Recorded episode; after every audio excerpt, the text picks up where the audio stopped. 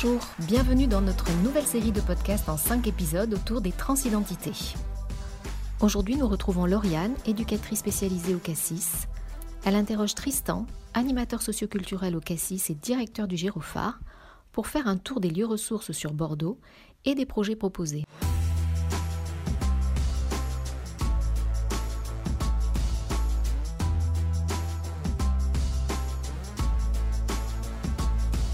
Bonjour. Bonjour. Alors d'abord, première question, comment tu t'appelles? Comment tu te définis et quel pronom je dois utiliser? Alors moi je m'appelle Tristan, j'utilise le pronom il et lui et je me définis comme un homme cis. Ok. Et est-ce que tu peux te présenter en quelques mots, s'il te plaît? Pas de problème. Alors moi je suis né à Poitiers et euh, je suis venu à Bordeaux il y a 10 ans pour faire mes études en animation sociale et socioculturelle. Et maintenant depuis 10 ans je suis resté à, à Bordeaux en ayant euh, un petit peu voyagé. Je suis revenu sur Bordeaux et maintenant je travaille à la fois au Cassis et au Girophare. Ok, super. Et tu occupes quelle place au Girophare Je suis au poste de direction, mais comme je dis souvent, euh, je suis le seul salarié, donc euh, je dirige que moi. Mais euh, j'occupe aussi la place du coup d'animateur au Cassis. Aujourd'hui, on voulait voir qu'est-ce qui existe pour les personnes qui se questionnent sur leur transition, quels interlocuteurs ils peuvent rencontrer sur Bordeaux, et aussi pour les professionnels, quelles ressources ils peuvent trouver sur le territoire. Je te propose qu'on commence d'abord en fait pour les personnes, euh, pour les personnes qui sont en questionnement qui sont qui ont besoin d'avoir euh, des réponses à leurs questions. Il y a plusieurs associations qui vont proposer des groupes de parole, à la fois individuels ou en groupe. C'est vraiment le choix de la personne et en fonction aussi de sa euh, situation géographique, sa situation aussi financière, etc. Donc l'idéal en fait c'est de se rapprocher par exemple du gyrophare, avec d'exprimer en fait son envie qu'est-ce qu'on recherche et on pourra être aiguillé en fonction de, plusieurs critères. Parce que c'est sûr qu'on quand on est un jeune adolescent qui est originaire du fond du Médoc, euh, les structures et les, espaces de parole ne seront pas les mêmes que si on est à Bordeaux hypercentre, euh, jeune cadre dynamique. euh, voilà, on a plusieurs, euh, plusieurs espaces par rapport qui sont adaptés aux personnes. Dans les associations donc qu'on connaît le plus, il y a donc le Girophare qui est un peu central. Ouais, nous, on va avoir une mission d'accompagnement. On va pouvoir proposer, grâce à notre partenariat, parce que l'association Trans 3.0 est aussi dans nos locaux euh, très régulièrement. Donc, on va pouvoir faire du lien avec euh, soit des groupes de parole, ou soit quand les personnes le demandent, on peut avoir, euh, faire appel à Trans 3.0 pour avoir des entretiens. En tout cas, un espace d'accueil et d'écoute. Et euh, après, pouvoir soit rediriger, soit nous, au Giron, on a d'autres services. hein. Ça va être juridique, psy, mais enfin voilà, on a convivialité, on a d'autres services. Je sais que par exemple, le, planning familial euh, et le cassis, ça va être aussi des espaces où on peut avoir des espaces d'entretien individuel, on peut avoir une sorte de, suivi d'accueil euh, et d'écoute, voilà, et de réponse à nos questions. Il va y avoir aussi pas mal de, groupes de soutien et d'entraide aussi virtuellement. Quand tu parles de groupe, donc en collectif, qu'est-ce qui est proposé concrètement?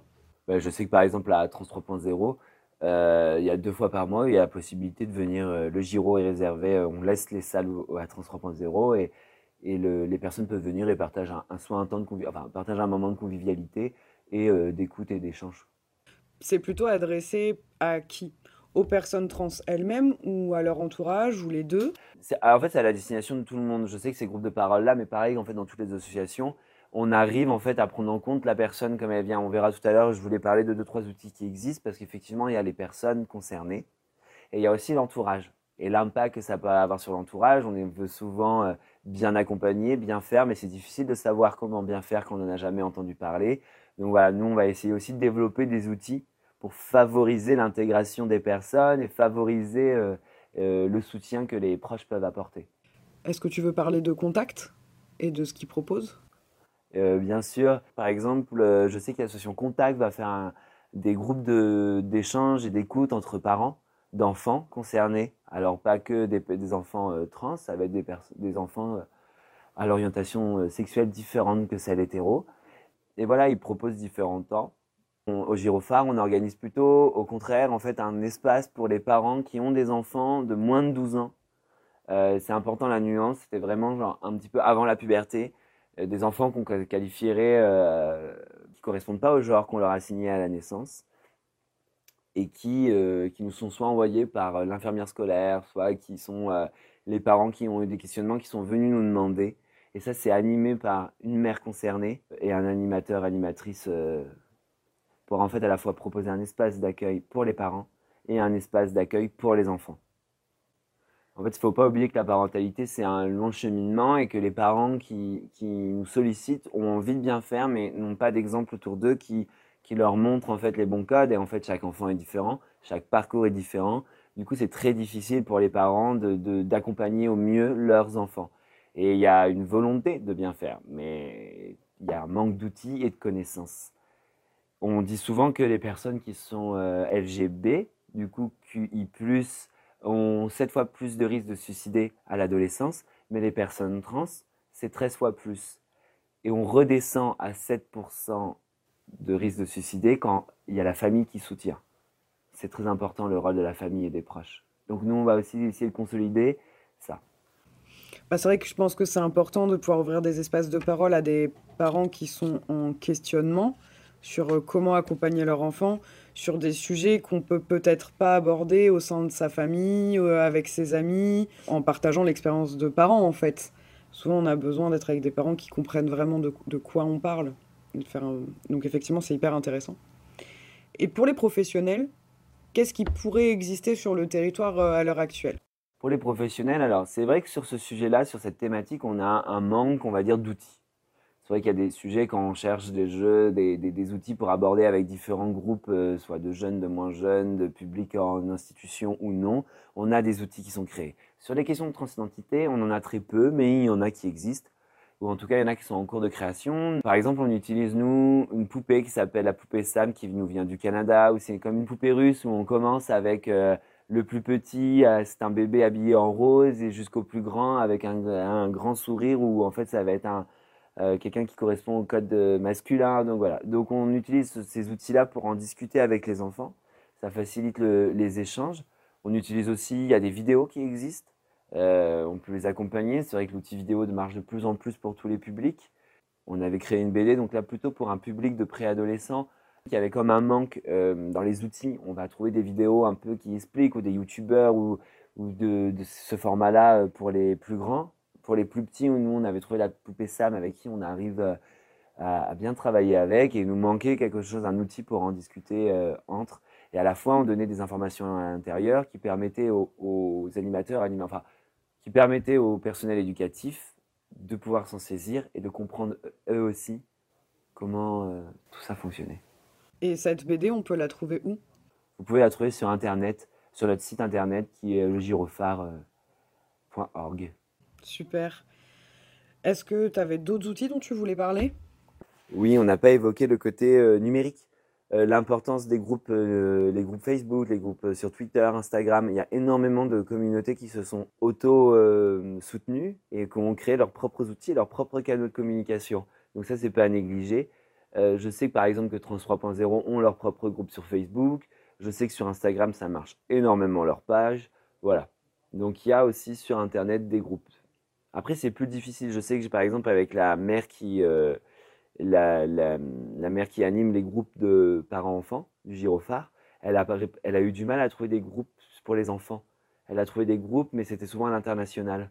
Donc, du coup, nous, en créant ça, on essaye aussi de créer par rapport à la francophonie un espace. Aujourd'hui, s'il y a des professionnels qui, par exemple, dans le médico-social, qui s'interrogent sur comment accompagner des jeunes en transition, euh, vers qui on pourrait les diriger? Il faut se référer à une structure. Euh, l'idéal, ça serait de se référer à une association qu'on a citée un peu au début. Euh, je sais que le Cassis, le Girophare, le Planning, c'est des associations qui sont insérées dans la vie, euh, la vie locale. Donc, ils seront capables, en fonction de la problématique, de vous amener vers les bonnes personnes. Parce qu'en fait, c'est cette question-là que je suis sûr qui a été abordée dans les podcasts précédents. C'est qu'il n'y a pas un parcours, il n'y a pas une transidentité, il y a des définitions, il y a des parcours, il y a des situations. Donc du coup, l'idéal, c'est quand même de, trouver l'outil le plus adapté en fonction de la situation. Donc ça, vous pouvez par exemple écrire au gyrophare. Et en fonction de la définition, enfin, et en fonction de la situation, on pourra vous aiguiller vers le meilleur partenaire. Merci beaucoup Tristan, j'ai eu toutes les réponses à mes questions. Est-ce que pour finir, tu aurais envie de donner un des contacts ou des réseaux pour, euh, pour rentrer en contact avec toi ou le Giro Vous pouvez euh, nous contacter un peu sur tous les réseaux. On a à la fois Instagram, Facebook, le mail c'est girofar.gmail.com. On est sur Twitter, on est même sur LinkedIn.